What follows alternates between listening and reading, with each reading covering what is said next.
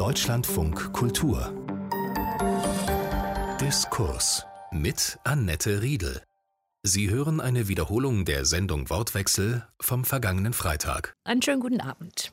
Null Punkte für Deutschland. Welche Länder kommen besser durch die Pandemie?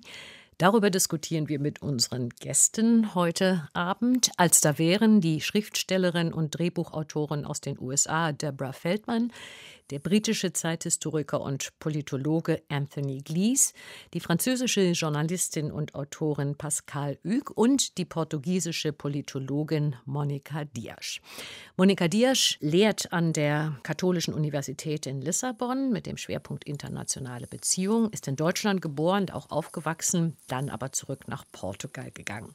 Frau Dias, Anfang 2021 waren in Portugal mit seinen wenig über 10 Millionen Einwohnern täglich über 250 Todesopfer im Zusammenhang mit dem Coronavirus zu beklagen. Und die Wocheninzidenz lag bei mehr als 800. Wie ist die Situation heute? Im Moment ist das Ambiente und das, das Gefühl in, in, Portugal wieder sehr befreit und entspannter, denn äh, die Inzidenz liegt im Moment bei 32. Also es, es hat sich in wirklich in, innerhalb von sechs Wochen komplett verändert. Wir hatten tatsächlich eine richtig äh, schlimme Situation. Aus Deutschland kamen Ärzte eingeflogen und haben in einem Krankenhaus mitgeholfen. Wir konnten da richtig gut rauskommen zum Glück. Also man kann wieder rausgehen. Äh, die Kindergärten und die Grundschulen sind wieder geöffnet, die Schulen bis zur siebten Klasse auch. Die Geschäfte dürfen die Türen aufmachen. Man kann also an der Tür darf man einen äh, kleinen Kaffee, einen kleinen Espresso trinken. Das ist ganz wichtig für die Portugiesen. Aber Homeoffice ist absolut noch angesagt und auch die Universitäten und so weiter. Das wird erst äh, Anfang Mai wieder richtig äh, losgehen. Aber man hat die ersten Schritte und man atmet wieder etwas entspannter. Anthony Glees studierte Geschichte und Germanistik an der University of Oxford. Zuletzt bis zu seiner Emeritierung war er Professor an der privaten University of Buckingham.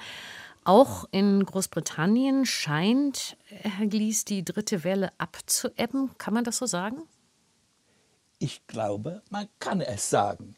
Ich glaube, man kann auch sagen, dass die große Corona-Krise in Großbritannien eigentlich jetzt auf dem Wege aus ist. Wir haben äh, einen richtigen Sieg über die Corona-Krise erzielt. Es war ein, ein sehr schwieriger Weg. Man darf nicht vergessen, beinahe 130.000 Covid-Tote in Großbritannien, viele Fehlregelungen von der Regierung bis zu der Impfungs- Krieg, wenn ich das so nennen kann, wo wir wirklich, als ob wir in einem Krieg wären, geimpft haben, standen wir da sehr schlecht. Aber jetzt ist das vorüber und die Zahlen aus Großbritannien von denen, die sich geimpft haben lassen, sind erstaunlich. 99 Prozent von denen, die über 50 Jahre alt sind, haben die erste Impfung bekommen. 30 Prozent von den Jüngeren. Und wie das geschafft wurde in Großbritannien, aber auch in Portugal, darüber werden wir ausführlich diskutieren. Deborah Feldman ist bekannt geworden durch ein Buch und dann auch die darauf aufbauende Netflix-Serie über ihre Kindheit und Jugend in einem ultraorthodox jüdischen Umfeld im New Yorker Stadtteil Brooklyn. Seit 2014 lebt sie in Berlin. In den USA, Frau Feldman, gemessen jedenfalls an den Infektionen pro 100.000 Einwohnern, da ist man an einem ähnlichen Punkt momentan in der Pandemie wie in Deutschland, oder? Ja, genau, obwohl ähm, die USA mit den Impfungen abhängig vom Bundesstaat eigentlich relativ gut vorankommt, äh, so dass es mittlerweile in meinem weiten sozialen Umkreis immer wieder davon der Rede ist, dass jemand schon vollständig geimpft sei oder sich gerade impfen lässt, ist das schon so, dass man das in den Zahlen noch nicht reflektiert sehen kann, sogar umgekehrt, dass die Zahlen eine Aufwärtstendenz langsam zeigen. Es scheint regional bedingt und scheint mit gewissen neuen Varianten zu tun haben. In den USA hat man ja zusätzlich das Problem, dass die Evangelien sich bewusst nicht impfen lassen. Und es gibt große Sorge, dass dies immer eine Gruppe darstellen wird, durch äh, die diese Varianten sich dann gut entwickeln können und immer wieder neu entwickeln können. Das heißt, man muss dann einen Anteil der Bevölkerung immer vor dem anderen Anteil schützen, der sich nicht impfen lassen möchte. Pascal Hüg berichtet seit 1995 für das Wochenmagazin Le Point aus Deutschland und schreibt zudem für verschiedene deutsche Medien. Frau Ück, in Frankreich haben wir steigende Fallzahlen. Es sind zwar nicht so viele wie im November, aber der Sieben-Tage-Durchschnitt lag zuletzt bei knapp unter 300 Neuinfektionen pro 100.000 Einwohnern. Sucht man in Frankreich mit dem Blick zum Beispiel nach Portugal, zum Beispiel nach Großbritannien im Moment nach Vorbildern, um die Situation in den Griff zu bekommen? Ich glaube, die Vorbilder in äh, Frankreich ist Israel und, und, und Großbritannien auch. Also wir haben im Moment sechs Prozent der Bevölkerung, die geimpft ist. Das ist natürlich sehr, sehr wenig. Also die Inzidenzzahl ist über 300 in Frankreich. Das ist das Doppelte oder mehr als das Doppelte als in Deutschland. Also sehr, sehr schleppend, sehr schwierig. Emmanuel Macron, unser Präsident, hatte als äh, Regel, dass die Schule geöffnet bleiben sollte. Und die sind geöffnet geblieben. Und vor ein paar Tagen ist entschieden, dass die alle Schule, Kindergarten werden geschlossen für vier Wochen jetzt. Davon sind zwei Wochen Urlaub, aber immerhin, das ist sehr kompliziert in Frankreich, wo die meisten Frauen arbeiten. Und da musste Macron einen Rückzüger machen. Und wir warten jetzt auf die Impfungen. Es geht wie in Deutschland relativ langsam. Man hofft, dass es sich jetzt verbessert wird, weil es kommen jetzt sehr viele Dosen in den nächsten Wochen. Also die Situation ist sehr ähnlich wie in Deutschland. Zu Anfang war das ja so, vor einem guten Jahr, als die Pandemie begann, dass Deutschland als so eine Art Musterschüler dastand bei der Bewältigung der Krise. Das ist inzwischen ja hm, ein bisschen anders, vorsichtig ausgedrückt. Würden Sie denn, Frage in die Runde, sagen, dass Deutschland angesichts des schleppenden Anlaufens der Impfkampagne mittlerweile zu einer Art Lachnummer geworden ist? Ich glaube Nein. nicht, dass man darüber lachen kann. Das ist eine Tragödie, wie Sie richtig sagen, Frau Riedel. Ist das so, dass am Anfang Deutschland wirklich Musterstaat war? Es war in Deutschland, dass man zuerst in Europa beobachtet, dass der Virus ein sozialer Virus sei, das, wo die Menschen zusammenkamen, viele angesteckt worden. Und die deutsche Wissenschaft ist ja weltbekannt. Aber Komischerweise ist die Unentschiedenheit in Deutschland zum Ausdruck, zum ersten Mal meines Erachtens dadurch gekommen, dass Frau Merkel gesagt hat, den Virus ist dadurch zu bekämpfen, dass die Europäische Union, dass die Kommission eigentlich den Krieg gegen den Virus leiten soll.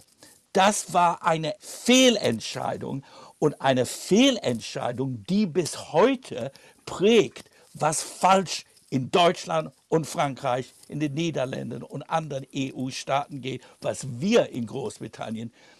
Boris Johnson bekam selber den Virus, hätte davon sterben können, so krank war er. Und dann hat sich die Politik mit der Zeit geändert. Und das ist der, der große Gegensatz, glaube ich. Anfang haben sie es richtig gemacht, dann gleich durch Unentschiedenheit das auf die Europäische Kommission geschickt, wo weder Frau von der Leyen noch Frau Kyriakidis überhaupt Erfahrung hatten. In Großbritannien gab man die Leitung an Kate Bingham, die 20 Jahre lang in der Pharmaindustrie gearbeitet hat. Und von diesem Zeitpunkt bis heute läuft es schief in Europa. Es ist eine nationale Sicherheitsfrage. Wenn ich unterbrechen darf, Bitte, die natürlich. Europäer haben sich entschieden, solidarisch umzugehen. Und man hat sehr viel darüber gesprochen. Sie können sich nicht vorstellen, wenn Frankreich und Deutschland gesagt hätten, okay, wir lassen die anderen, wir machen das individuell, wir bestellen, wir bezahlen teuer und wir lassen die anderen Europäer im Stich, besonders die Osteuropäer, die nicht so reiche und nicht so potente Länder. Das wäre für Europa eine Katastrophe. Das Zweite ist, dass man wartete und mit sehr großer Hoffnung auf ein französisches Vakzin, diese Sanofi Pasteur. Und ganz Europa hat mit diesem Vakzin gehofft und dann ist er nicht erlaubt worden. Das war natürlich ein großes Problem, weil die Europäer fingen dann an, mit den Preisen zu negozieren, äh, wo äh, Israelis und Briten äh, den vollen Preis bezahlt haben. Also das war auch ein, ja, ein Fehlschlag. Ähm, aber ich glaube, man muss nicht vergessen, diese Willen, diese europäische Willen, alle zusammen äh, und nicht jeder äh, kämpft für sich und kauft aber so viele Dosen wie möglich. Ich möchte gerne meine eigene bescheidene Theorien hinzufügen. Ich sehe es ähnlich. Es ginge in Europa gar nicht anders. In Europa geht es nur gemeinsam. Das Problem ist auf zwei unterschiedlichen Niveaus vorhanden. Das erste Problem ist ein Problem, das wir in Europa lange kennen, nämlich wir haben Kompetenzmangel. Wir haben Kompetenzmangel in der europäischen Regierung, aber wir haben auch Kompetenzmangel in der einzelnen Regierungen. Wir haben große Kompetenzmangel in der deutschen Bundesregierung, wie wir selber zu sehen bekommen. Und wer mal bevor der Krise in Brüssel unterwegs war, hat schnell verstanden, was da abgeht, ist mehr Party als Politik. Super schade. Ich bin extrem pro Europa. Ich fühle mich als stolze Europäerin, aber es war auch uns stolze Europäerinnen vorher klar, Europa muss sich zusammenreißen, sonst kommt eine Krise und wir sind kaputt. Und es kann sein, dass wir auch an diese Krise kaputt gehen. Aber das zweite Problem, das sehe ich größer, das sehe ich eher in dem Kontext der Geschichte. Seit dem Ende des Zweiten Weltkriegs ist eine Art Dynamik geschaffen worden, vor allem in diesem NATO-Kreis zwischen USA und Europa, dass der USA immer als großer, starker voranging und wir folgten. Und egal wie sehr sich in den Trump-Jahren Europa versucht hat, sich zu behaupten oder sich zu entschließen zu behaupten, ist Europa immer noch eigentlich in diesem Selbstverständnis stecken geblieben, dass wir quasi gucken, wie die anderes machen und hinterhergehen oder wir gerettet werden oder irgendwie kommen wir dann zu zweit dran. Und Amerika ist, war nie gut in einer Krise wie Europa das kennt, Krisen ausharren zu müssen und dadurch auch gut in der Krise zu sein, sondern Amerika war immer gut daran, Portemonnaie rauszuholen, Arme hochzukrempeln, Muskel zeigen, wir kommen jetzt mit dem meisten Geld und mit dem meisten Willen und wir kaufen uns aus dieser Krise raus. Aber die Krise selber hatte die USA nicht gut gemeistert. Und Europa hatte das Problem, dass sie halt in diese Wahrnehmung noch stecken. Wir mussten irgendwie abwarten und durchharren und dann kommen wir irgendwann raus, weil die Großen es vor uns vorzeigen. Ich wollte ge genau auch dazu sagen, natürlich teile ich die Meinung von, von vielen, was gesagt wurde, aber in einem Aspekt, da, da denke ich, packen wir das komplett falsch an. Also zum Beispiel schon der Titel dieser Sendung. Da heißt es wieder mal Deutschland null Punkte.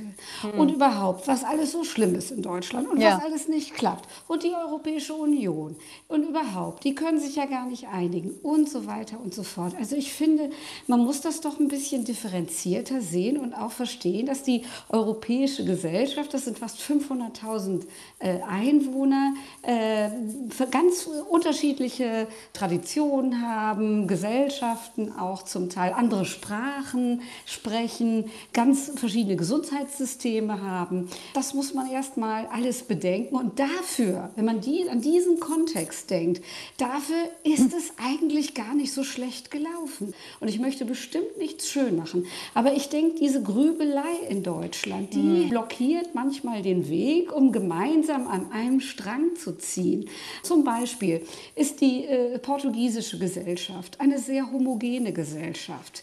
Im Moment hat man ganz konkret äh, sehr viel Angst gehabt vor dem Coronavirus, weil äh, man genau weiß, dass unser Gesundheitssystem System nicht so ausgereift und perfekt ist. Also man wusste ganz genau, ich muss alles tun, um nicht ins Krankenhaus zu kommen. Ich muss alles tun, um das Gesundheitssystem zu schützen. Und es gab eine große und, und sehr äh, intelligente äh, Werbekampagne, finde ich, äh, äh der Regierung die gesagt hat, wir wollen unser Gesundheitssystem schützen. Da haben sich die Leute wirklich dran gehalten. Und natürlich waren in Portugal die Regeln der Regierung auch nicht immer ganz eindeutig. Aber die Menschen haben sich dann dran gehalten. Die wussten genau, ich bleibe zu Hause, ich treffe keine Freunde, man hat Zoom, man hat äh, das, das, Handy. Es gab ein Verbot, über die Stadtgrenzen äh, über wegzufahren.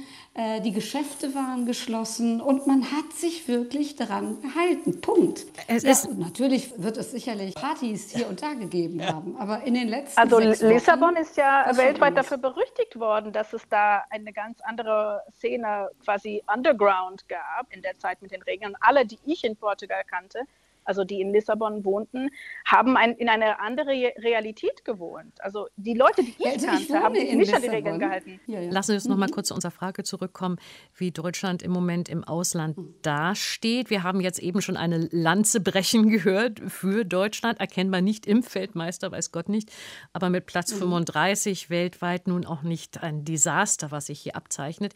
Aber das Image, Frau Ück und dann gern auch Herr Glies, mhm. eines besonders gut geführten Landes mit einer besonders effektiven Verwaltung, das hat schon eine Delle bekommen, oder? Ja, also erstmal, dass Deutschland Platz 35, da sind sie nicht daran gewöhnt. Sie sind immer die Ersten. Fußball, in der Wirtschaft. Und das ist sehr schwer für die Deutschen. Ich glaube, das ist die Eitelkeit und die, ja, das, sie sind das nicht gewöhnt. Zweitens, Sie haben am Anfang gesagt, sind wir die Lachnummer der Welt. Und das ist eine sehr deutsche Sichtweise. Also dieses Meckern, diese, es ist eine reiche, saturierte, sehr ängstliche Gesellschaft, wo man kein Risiko, bloß kein Risiko nehmen will. Gucken Sie mal die Debatte über AstraZeneca.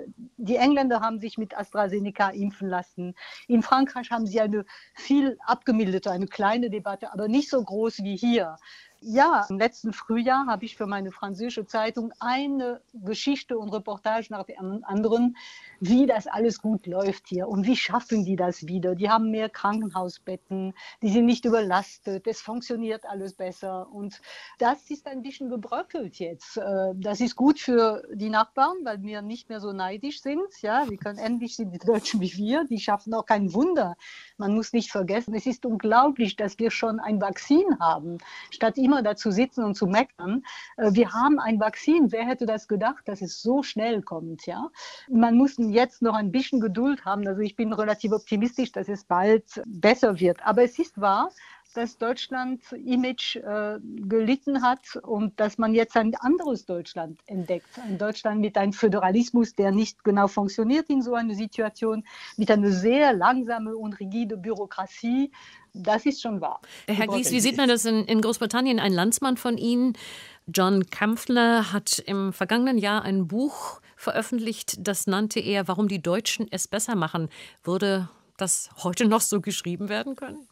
Nein, so ein Buch wird kein Mensch kaufen. Und ich glaube, wir müssen diese ernste Lage, die unsere Freunde in Europa, die Lage, in der sie jetzt sitzen, richtig verstehen. Ich bin kein Brexiter. Es war eine Fehlentscheidung, aber mit dieser Fehlentscheidung müssen wir leben. Wir sind nicht wie Donald Trump, der, der nicht die Wahlanerkennung wollte. Wir müssen die Entscheidung anerkennen. Und für mich ist es schade, dass die erste große Probe zwischen Brexit Großbritannien und der Europäischen Union von Brexit Großbritannien, wenn ich das so sagen darf, gewonnen ist. Wir dürfen die 129.000 Tote nicht vergessen. Das ist, das ist kein Sieg als solcher. Aber zu hören, dass es eine Frage von Solidarität, dass alle gleich behandelt werden, ist nicht nur meines Erachtens philosophisch falsch, ist auch politisch falsch. Denn gerade wie die Kollegin sagte, gibt es in Europa eine große Verschiedenheit. In Deutschland ist ein föderales System, macht jede Regelung sehr schwierig. Aber was hilft es dem einzelnen Bürger, ob Frankreich, Holland, Deutschland, was hilft es die Solidarität, wenn nicht geimpft wird, wenn Covid also, nicht Herr besiegt wird. Gesagt, und wenn ich Engländerin wäre, dann wäre ich gar nicht so ruhig, wie Sie es klingen, weil ich wäre ja das mit AstraZeneca so geimpft. Ja, aber, aber, aber, aber, und das ist mittlerweile eine Impfung, die von Südafrika aus eigentlich abgelehnt wurde, weil es mittlerweile weit verbreitete Varianten gibt, für die AstraZeneca-Impfung nicht wirkt. Und deshalb wissen wir auch bekanntlich, warum Ach, bitte hören Boris Sie, Johnson hören Sie, hören, die Grenzen ja auch auf. zuhält. Also Entschuldigung, aber er, er, bereitet schon die nächste Impfkampagne vor. Ich denke, wir können bei dieser Pandemie weder von England noch von Portugal noch von Deutschland sagen, das bleibt so, wie es jetzt ist. Denn wirklich, ich, ich kann mir gut vorstellen, dass vielleicht in drei, vier Monaten die Situation in England Aber ganz anders in dieser aussieht. Zeit, in also, dieser Zeit äh, wenn, wenn ich nur ganz kurz zu Ende sagen darf, wenn Sie sich die Nummern in England genau anschauen, dann ist jetzt erst einmal nur eine Impfung. Nur 12 Prozent der Bevölkerung sind in England mit der zweiten Dosis geimpft. Es kann Aber noch zu so viel 70 passieren. Prozent. Zu Und- 70, Sie Mit einer Impfung, die gar Ja, nicht aber wir wissen gar nicht, wie das sich verhält. Also man Also sollte wir wissen schon, dass die nächste Impfkampagne für Herbst eingeplant ist. Warum wohl? Warum wohl mussten wir schon im Herbst in Briten nochmal anfangen zu impfen? Weil die Impfung, die jetzt verimpft wurde, eigentlich in einigen Monaten gar nicht mehr relevant ist. Aber das Sobald ist immer, die neue Variante die, müssen, in England eindringt, ist vorbei. Liebe- und deshalb sind die Grenzen zu. Also was wir gelernt haben, denke ich, von dieser Zeit, ist, dass man sehr vorsichtig sein muss. Ich finde, dass die Solidarität und auch die Politik, und das ist ein ganz wesentlicher Punkt, der hat mit, mit der Impfung und mit dieser Pandemie zu tun. Die Politik kommt einfach nicht so schnell mit und die Entscheidungen können manchmal nicht so schnell getroffen werden. Aber Leute wie die sterben. Pandemie, Das ist Pandemie keine- läuft. Und ich glaube nicht, da bin ich wirklich anderer Frage. Meinung. Genau, und da bin ich anderer Meinung. Die Philosophie. Sie können anderer Meinung sein, aber Sie müssen- Genau. Sie müssen- und meine müssen Meinung ist eben, dass das noch gar nicht gesagt ist, dass schnelles Handeln und ganz schnell, ich entscheide jetzt so und das ist jetzt so, dass das äh, äh, wirkt und dass das am Ende effektiver äh, sein Danke. wird. Lassen Sie mich mal ganz Danke, kurz danke, ein danke. paar Stränge hier zusammenführen. Es vielen Stichworte, die vielleicht wert sind, noch mal genauer zu betrachten, wenn wir uns das Verhalten Deutschlands in dieser Situation anschauen. Ein Punkt war Saturiertheit, also ist einiges, was Deutschland vielleicht verschleppt hat, damit zu begründen, aus dem Gefühl einer vermeintlichen oder auch tatsächlichen Stärke heraus, nicht flexibel genug reagiert zu haben. Und das andere Stichwort, was viel war, Sicherheitsbedürfnis. Natürlich hat jemand wie Boris Johnson sozusagen auf das Impfen gewettet, indem er sich Zusagen verhandelt hat auf Impfstoffe, die noch gar nicht zugelassen waren. Das hat man in Deutschland oder auch in der Europäischen Union nicht gemacht. Also ist das ein entscheidender Grund,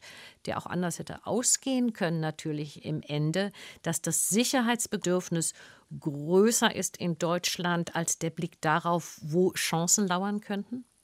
Da, darf ich schnell hin, hinzufügen, denn ich glaube, ich bin eins gegen drei Stimmen.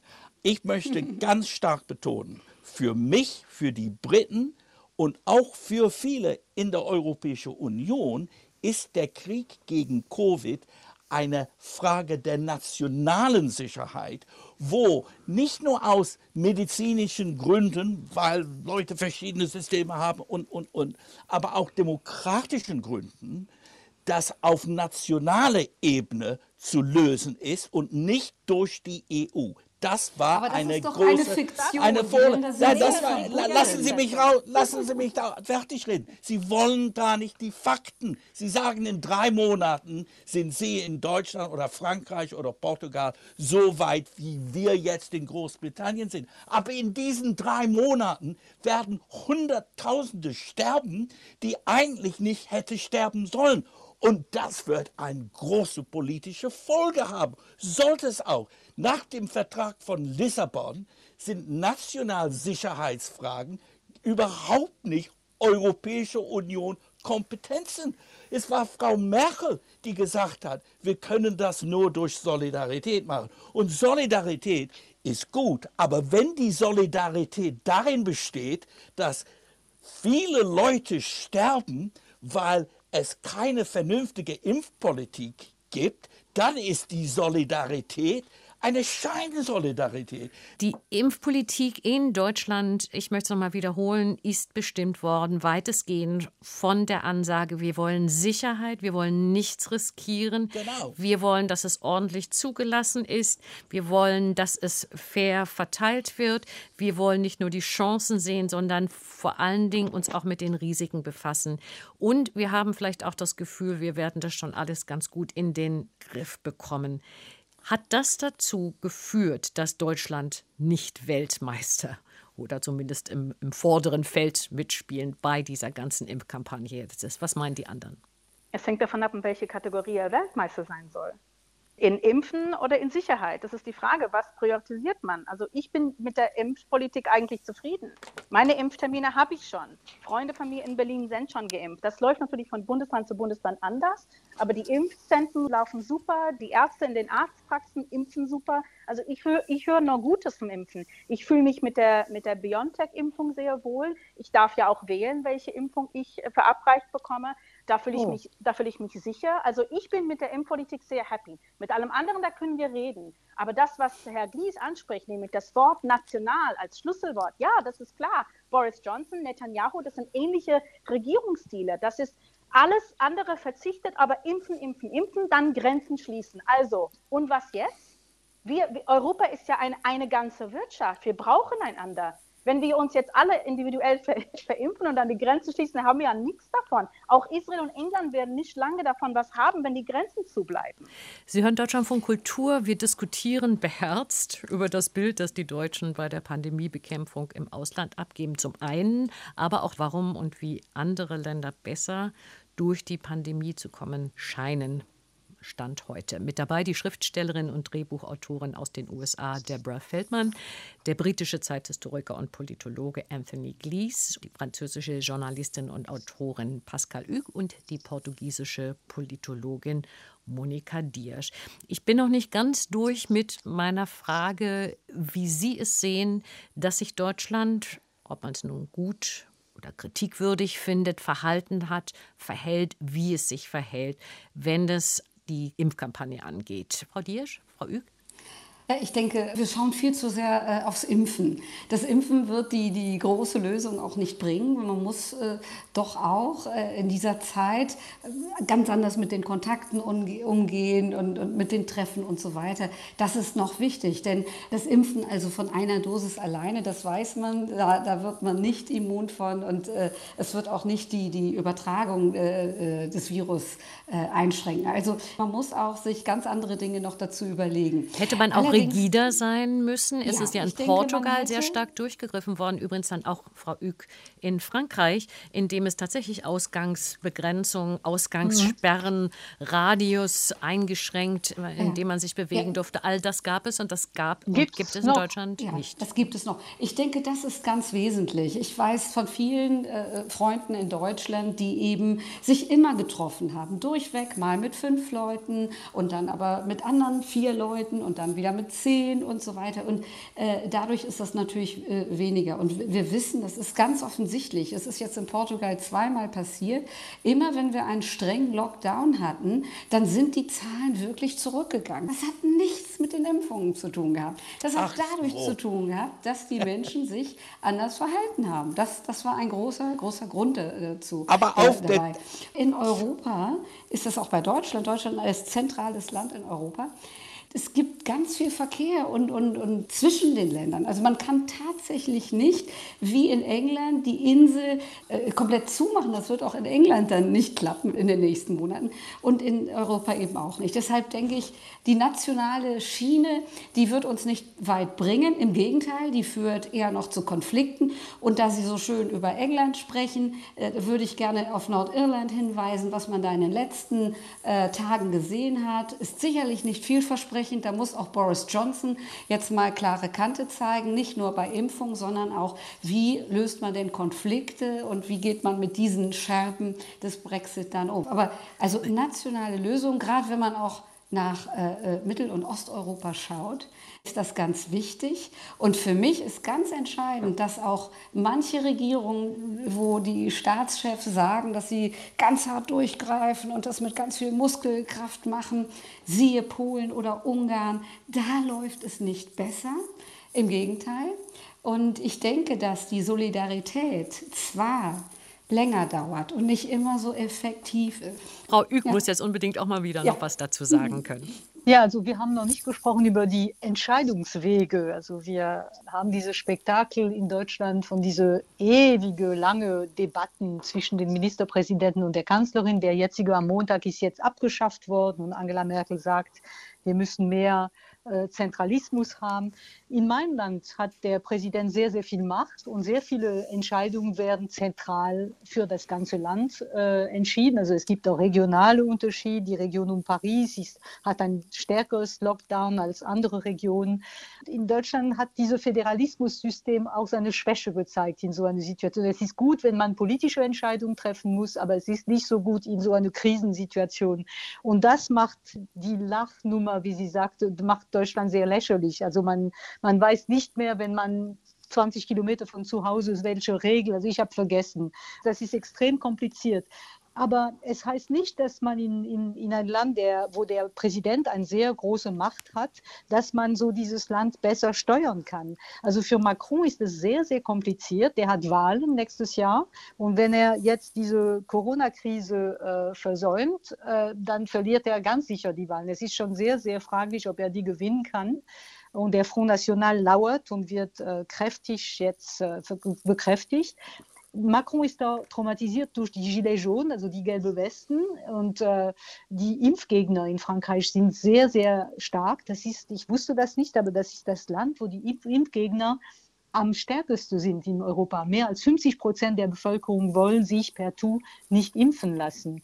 Und diese ganzen Faktoren äh, begrenzen auch die politische Macht und die, die, der Spielraum eines Staates, wo es eine starke zentralistische Macht gibt. Und trotzdem, Frage an Frau Feldmann, das aufnehmend, was Frau Ück gesagt hat, mehr Zentralismus wagen in Deutschland wäre vielleicht ein Weg. Auch die USA sind föderal organisiert, aber ganz anders. Also da sind die Zuständigkeiten anders verteilt. Es geht da weniger um das Kooperative als vielmehr das Wettbewerbselement zwischen den Staaten.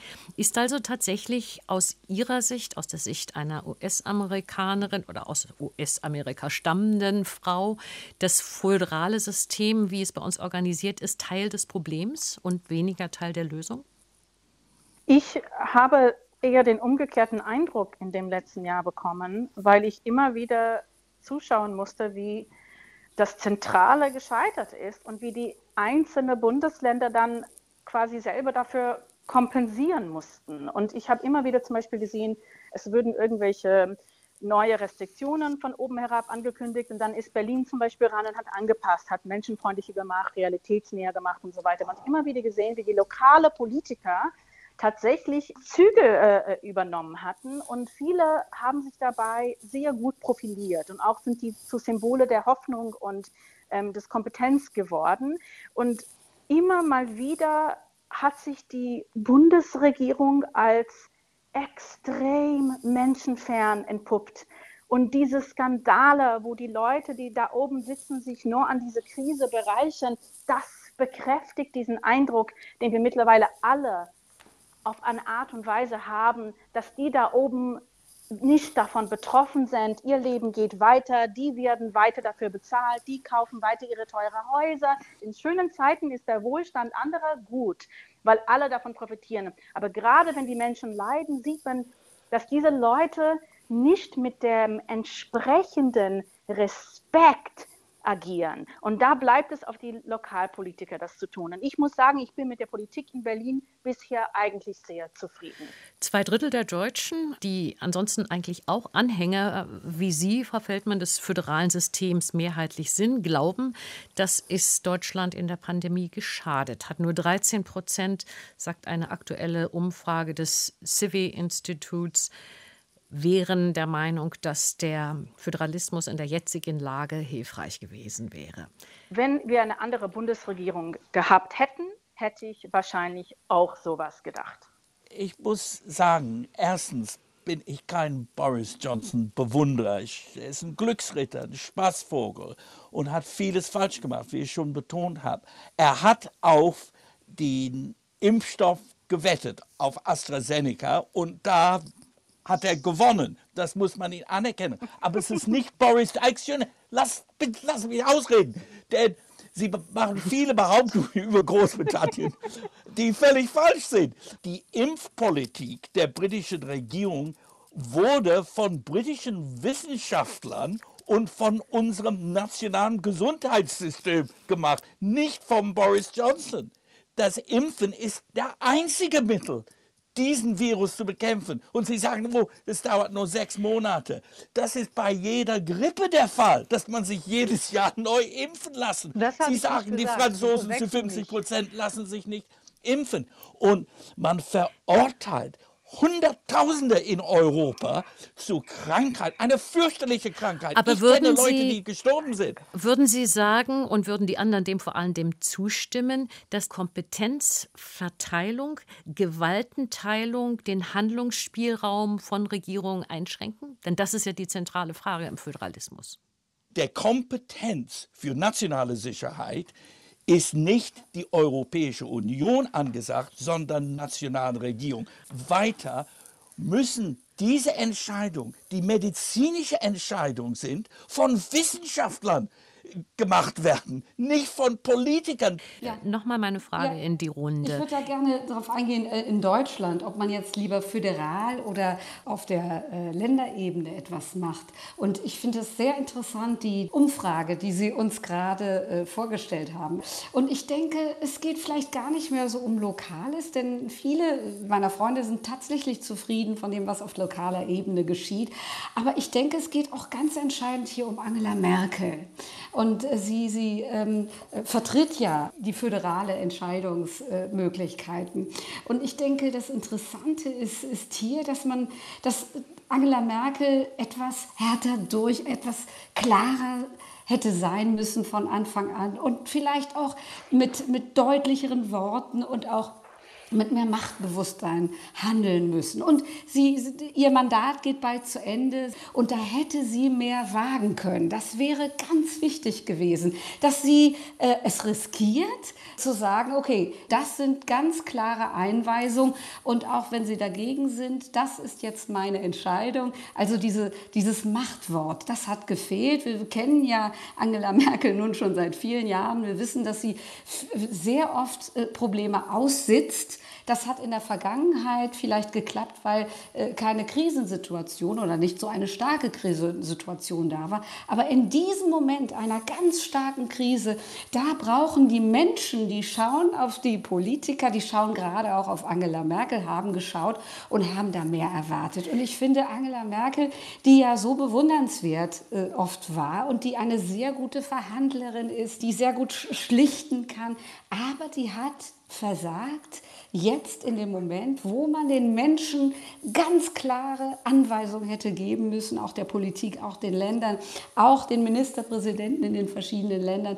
Da finde ich, hat ihr Führungsstil es nicht geschafft, den Menschen Vertrauen zu geben und auch die Krise besser äh, zu befahren. Wie viel die deutsche Corona-Politik ähm, tatsächlich etwas damit zu tun hat, dass wir in einem Wahljahr, in einem Superwahljahr, mhm. Bundestagswahlen und wichtige Landtagswahlen sind, darüber möchte ich gleich gerne noch mehr reden. Aber erst würde ich von Frau Ück und von Frau Feldmann noch hören wollen, etwas zu der Frage Zentralismus, Föderalismus. Eines ist ja klar, wenn im Zentralismus schlecht regiert wird, dann hat das buchstäblich weitreichendere Folgen, als wenn wir diese Länderkompetenzen haben. Man hat in Deutschland vom Anfang an das Gefühl, dass wir alle auf uns alleine zurückgeworfen werden. Ich erinnere mich noch, wie es in meinem Umkreis so die Regel wurde schon im November 2020, dass wir uns alle irgendwie, und ich sage das mit Anführungszeichen, auf dem Schwarzmarkt Selbsttests erschaffen haben. In Deutschland waren die noch nicht erlaubt und wir haben die durch quasi durch Ärztekontakte für hohen Preisen beschaffen, damit wir irgendwie in unserem Alltag mit einem Tick Sicherheit ähm, uns bewegen könnten. Und das macht mich so wütend, wenn ich da zurückdenke, weil natürlich steht diese Gelegenheit nicht jeder offen. Und die Regierung hätte viel früher äh, dies ermöglichen müssen. Und auch jetzt sind wir noch nicht dran mit einer richtigen Teststrategie. Und ja, ich habe vom Anfang das Gefühl gehabt, wir sind alle alleine. Und das hat die Bundesregierung uns mit ihrem Handeln klargemacht. Das Einzige, was sie konnten, ist uns einsperren. Und natürlich bin ich wie Frau Diersch dafür, dass man Lockdown, dass man Maßnahmen einleitet und so weiter. Aber es war total ungleich. Es gibt gewisse Leute, die man nicht eingesperrt hat, weil man die nicht einsperren konnte. Im wirtschaftlichen Bereich ist alles so weitergegangen wie vorher. In den Großraumbüros wird eigentlich heute nicht viel unternommen und wir wissen, dass da das mhm. große Problem besteht. Das heißt, wir können uns alle so viel ähm, einsperren wie möglich. Am Ende des Tages ist es ein kleiner Anteil der Gesellschaft, der eingesperrt wird. Aber es, wir sind nicht eingesperrt worden in Deutschland, entschuldigen Sie. Aber in Frankreich dürfen die Leute ab 19 Uhr und das seit Monaten nicht aus dem Haus. Dann gab es eine lange Zeit, wo man aus dem Haus mit einem Attest äh, gehen könnte. Jetzt darf man nicht mehr als 10 Kilometer um sein Haus. Also im Frühjahr letztes Jahr war das nicht mehr ein Kilometer. Und alle Freunde und Bekannte, die ich in Paris hatte, waren eingesperrt, richtig eingesperrt, mit zwei kleinen Kindern, die nicht zur Schule gingen, wochenlang und könnten einmal vor der Tür vor eine Stunde. Also das haben wir alle nicht bekannt. Wir waren dann auf die Fahrräder in Berlin. Jeder kann in Brandenburg spazieren gehen. Also der Lockdown war nie sehr, sehr hart in Deutschland. Und das ist eine gute Frage, auch warum. Ich glaube, dass es für die Deutschen sehr schwer wäre, das zu akzeptieren. Also die Franzosen sind Rebellen, die gehen auf die Straße, die machen die Revolution, aber die, die, die respektieren, die sind auch obrigkeitshörig. Ja? Und wenn es so ein Regel, dann, dann machen die das alles, weil es auch sehr teuer war, wenn sie auf der Straße erwischt wurden. Es war mehr als 100 Euro. Ähm, ja, es geht eher um das Geld. also wenn, also wenn es ein Volk in Europa gibt, das als obrigkeitshörig gilt, dann sind es die Deutschen. Ich glaube nicht. Ich glaube, das ist ein Klischee. Aber das ist ein langes. Gucken Sie die deutsche Schulsystem und das französische Schulsystem, vergleichen Sie und dann werden Sie wissen, wo ist es am. Also ich finde, dass wir paradiesische äh, Situation hatten in Deutschland. Wir dürfen nicht einkaufen gehen, also Klamotten kaufen. Aber es war nie sehr, sehr, ein sehr, sehr harter Lockdown, wie es in anderen Ländern war. Und das muss man sich erinnern. Und es ist vielleicht das erste Mal jetzt, dass, wenn am Montag wieder noch ein bisschen mehr geschlossen wird, dass wir jetzt in einen härteren Lockdown kommen. Man kann nicht so weiter im Lockdown leben. Und nee. für viele Leute, äh, die wirtschaftlichen und psychischen Folgen hm. von Lockdown ohne Ende ist ganz fürchterlich. Ich staune. Ich sitze hier in Großbritannien, in der Nähe von Oxford, äh, wo wir leben, und staune über das, was Sie reden, meine liebe Kolleginnen. Denn es ist, als ob die Solidarität alles gut machen wird, ob ähm, eines Tages ein neuer Kanzlerin oder ein neuer Kanzler herankommen wird. Es ist schwieriger. Sie haben die Zeit nicht. Das müssen Sie den Leuten erzählen, die in der Zwischenzeit entweder sterben oder sehr stark krank werden. Es ist nicht eine Frage von autoritärer Regierung. Trump, Bolsonaro, das fürchte, haben fürchterliche Fehler gemacht und sehr viele Tote sind jetzt in Amerika und Brasilien, weil diese sogenannten populistischen Fehler gemacht worden sind. Was andere Regierung gemacht hat. Finnland, äh, Südkorea, andere Staaten haben es viel besser gemacht, die sich demokratisch verhandelt haben, aber wo sie direkt zu der Bevölkerung gesprochen haben und sich durch die Wissenschaft leiten lassen. Die Politiker, die, die reden dies, das und sie sagen von Frau Merkel, ja, sie ist wunderbar und man muss ihr vieles, vieles Anerkennung. Aber sämtliche Male in ihrer politischen Karriere hat sie sofort Entscheidungen gemacht. 2015 über die Migrantenfrage, aus der Atom zu kommen. Also sie kann Entscheidungen treffen, aber in diesem Fall hat sie nicht die Entscheidung treffen wollen, die sie als Regierungschef es hätte tun müssen. Sie ist eine Regierungschefin auf Zeit. In wenigen Monaten gibt es Bundestagswahlen. Sie tritt nicht noch einmal an. Das Stichwort Wahlen fiel. Die Frage ist, inwieweit sich die Politik in Deutschland im Moment aus ihrer Sicht aus amerikanischer Sicht, französischer, portugiesischer, englischer Sicht sehr stark dadurch konstituiert, dass man auf der einen Seite pandemiemüde Wähler hat, die stetig murren, die werden lauter, auch die Proteste, und es gibt lautstarke Lockerungsforderungen von Lobbyorganisationen. Und auf der anderen Seite hat man die Fachleute, die Experten, die warnen und die eher sagen, noch mal mehr zurückfahren das öffentliche Leben als wie bisher. Sehen wir diesen Spannungsbogen in der deutschen Politik aus Ihrer Sicht im Moment? Ja, ich sehe sie sehr, sehr stark. Und zwar, weil auch die deutsche Gesellschaft doch anfängt, sich sehr zu spalten. Also diese unter dem Titel Querdenker. Äh, Gruppierungen, die sich dann im Netz anfeuern gegenseitig und organisieren.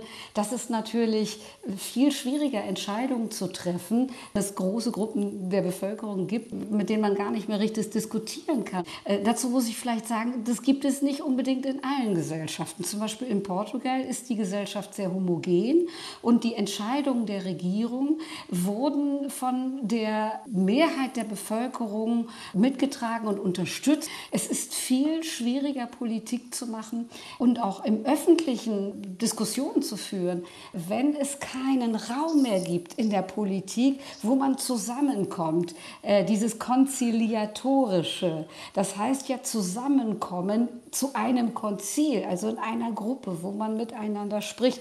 Und die Demokratien, die brauchen diesen Raum, wo man zusammenkommt. Diese Pandemie bringt natürlich auch sehr wichtige Fragen über unsere aktuelle Politik. Ist dieses parlamentarische System, ist dieses Parteiensystem, das vor 200 Jahren sich entwickelt hat, ist das heute im Zeitalter der, der digitalen Welt und des Internets und der ganzen sozialen äh, Medien, funktioniert das so noch?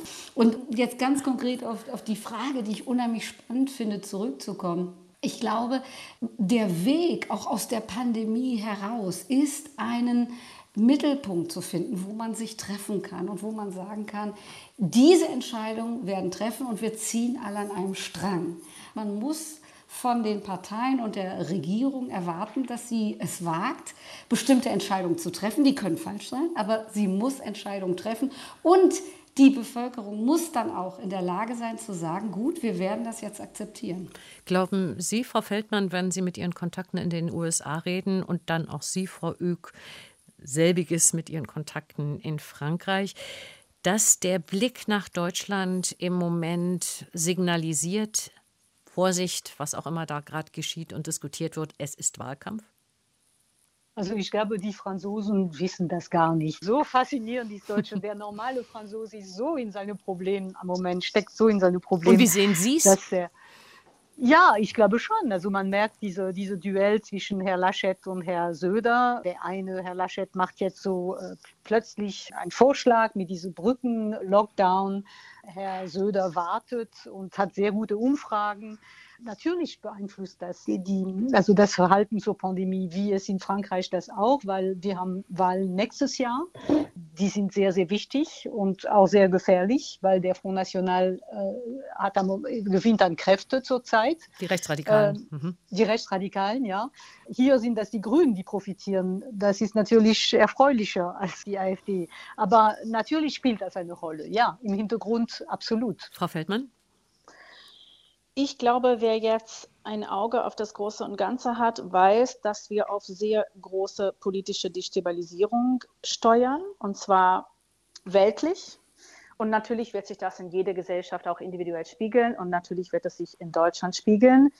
Ich weiß nicht, ob unbedingt die nächste Bundestagswahl uns das sofort zeigen wird. Für mich natürlich ist es jetzt unfassbar, wie jemand noch die CDU wählen könnte. Aber es ist so, dass Menschen oft das Vertraute bevorzugen als was unbekannt ist. Und auch wenn das Vertraute schlecht ist, will man sich lieber an das Vertraute klammern als etwas riskieren. Es kann tatsächlich sein, dass die CDU erstmal im Herbst irgendwie durchkommt. Langfristig aber wird es sehr wohl Schaden geben, und zwar auf Bundesebene, auf Europaebene, auf Weltebene. Und das ist etwas, wofür wir uns wirklich fürchten mussten. Und am Ende werden all diese kleinen Streite tatsächlich nichtig erscheinen in dem Licht von dem, was noch auf uns zukommt. Und müssen wir uns darauf einstellen, Herr Glies und dann gerne noch mal Frau Diasch, dass alles, was an Wahlen in absehbarer Zeit sonst wo auch immer stattfindet, geprägt ist von der jeweiligen Corona-Politik? Es ist gut möglich. Wir wissen es nicht. In Großbritannien muss man die Impfkampagne, die siegreich war, mit 129.000 Todesfällen ausgleichen.